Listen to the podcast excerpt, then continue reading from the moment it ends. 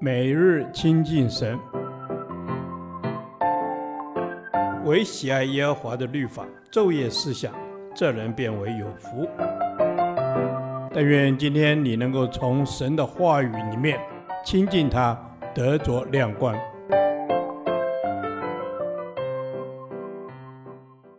腓利门书第一天，腓利门书一至二十五节。牺牲自己，成全别人。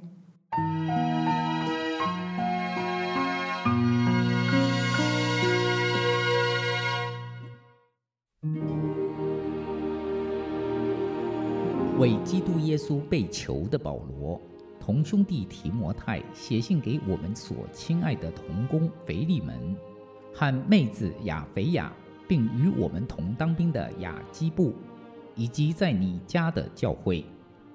愿恩惠平安从神我们的父和主耶稣基督归于你们。我祷告的时候提到你，常为你感谢我的神，因听说你的爱心，并你向主耶稣和众圣徒的信心。愿你与人所同有的信心显出功效，使人知道你们各样善事都是为基督做的。兄弟啊！我为你的爱心大有快乐，大得安慰，因众圣徒的心从你得了畅快。我虽然靠着基督能放胆吩咐你何宜的事，然而像我这有年纪的保罗，现在又是为基督耶稣被囚的，宁可凭着爱心求你，就是为我在捆锁中所生的儿子阿尼西谋求你。他从前与你没有益处。但如今与你我都有益处。我现在打发他亲自回你那里去，他是我心上的人。我本来有意将他留下，在我为福音所受的捆锁中替你伺候我。但不知道你的意思，我就不愿意这样行。叫你的善行不是出于勉强，乃是出于甘心。他暂时离开你，或者是叫你永远得着他。不再是奴仆，乃是高过奴仆，是亲爱的兄弟。在我实在是如此，何况在你呢？这也不拘是按肉体说，是按主说。你若以我为同伴，就收纳他，如同收纳我一样。他若亏负你或欠你什么，都归在我的账上，我必偿还。这是我保罗亲笔写的。我并不用对你说，连你自己也是亏欠于我，兄弟啊，望你使我在主里因你得快乐，并望你使我的心在基督里得畅快。我写信给你，深信你必顺服，知道你所要行的必过于我所说的。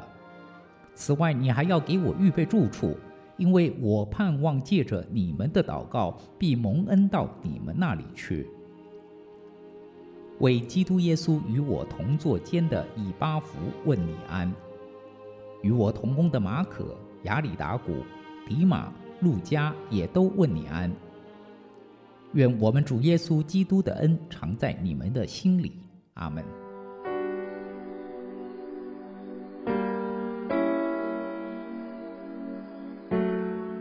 本书的背景是菲利门的奴隶阿尼西蒙因偷了东西而逃跑。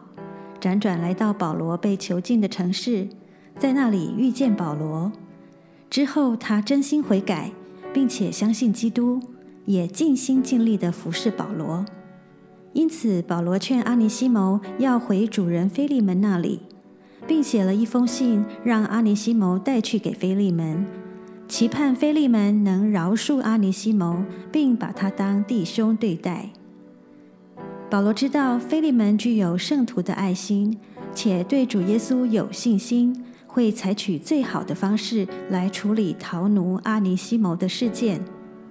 但以当时社会普遍的奴隶制度来看，腓利门要跳脱出大环境的限制来善待阿尼西谋，对他而言是很大的挑战。同时，阿尼西谋要回主人那里。更要冒着极大的生命危险。阿尼西谋的偷窃和逃跑行为触犯了法律，应当受到法律的制裁。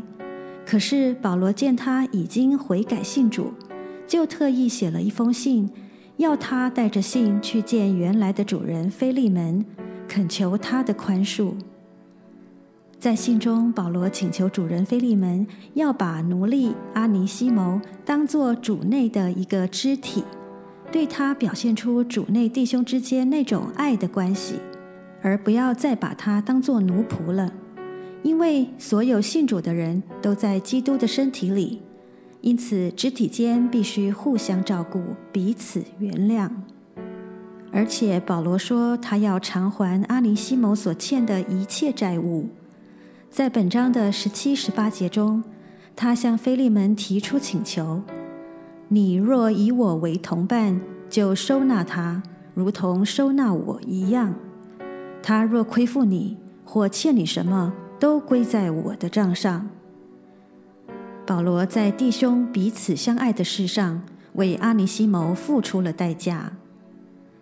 当时正在狱中的保罗，实在需要已经悔改的阿尼西谋帮忙与照顾，但是为了使阿尼西谋能真正得到主人的原谅，心中没有罪恶的辖制，邻里也获得平安，保罗宁愿牺牲自己的好处，鼓励他回到主人那里。由此，我们看到保罗如此的爱护童工，为童工着想，这样愿意为了别人的好处。宁愿牺牲自己的利益，是我们学习的对象。亲爱的天父，让我也能学习保罗，愿意为了别人的好处牺牲自己的利益，使别人因我得福。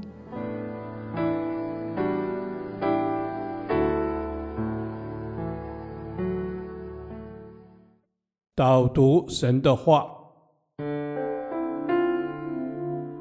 腓利门书十七到十八节：你若以我为同伴，就收纳他，如同收纳我一样。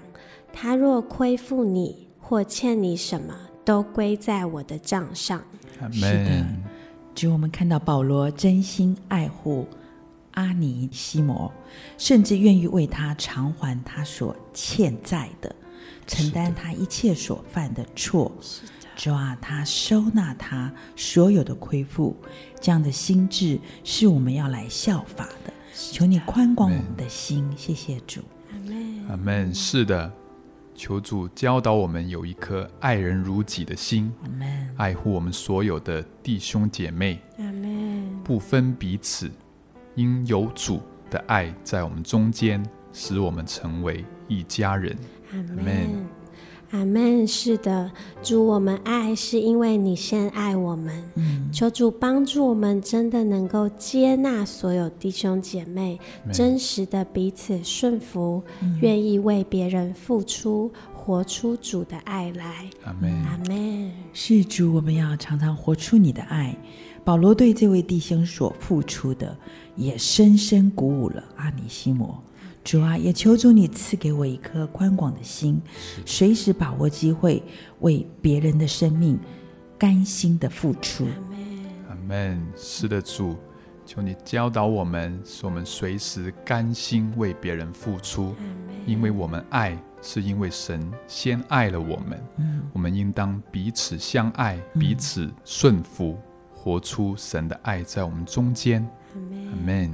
阿门。是的，愿我们的行为都能荣耀你，愿我们相处都是真实的接纳，并且相爱。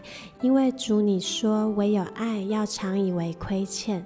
求主赐我们一颗宽广的心，奉主的名祷告。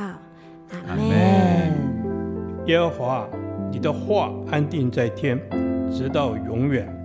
愿神祝福我们。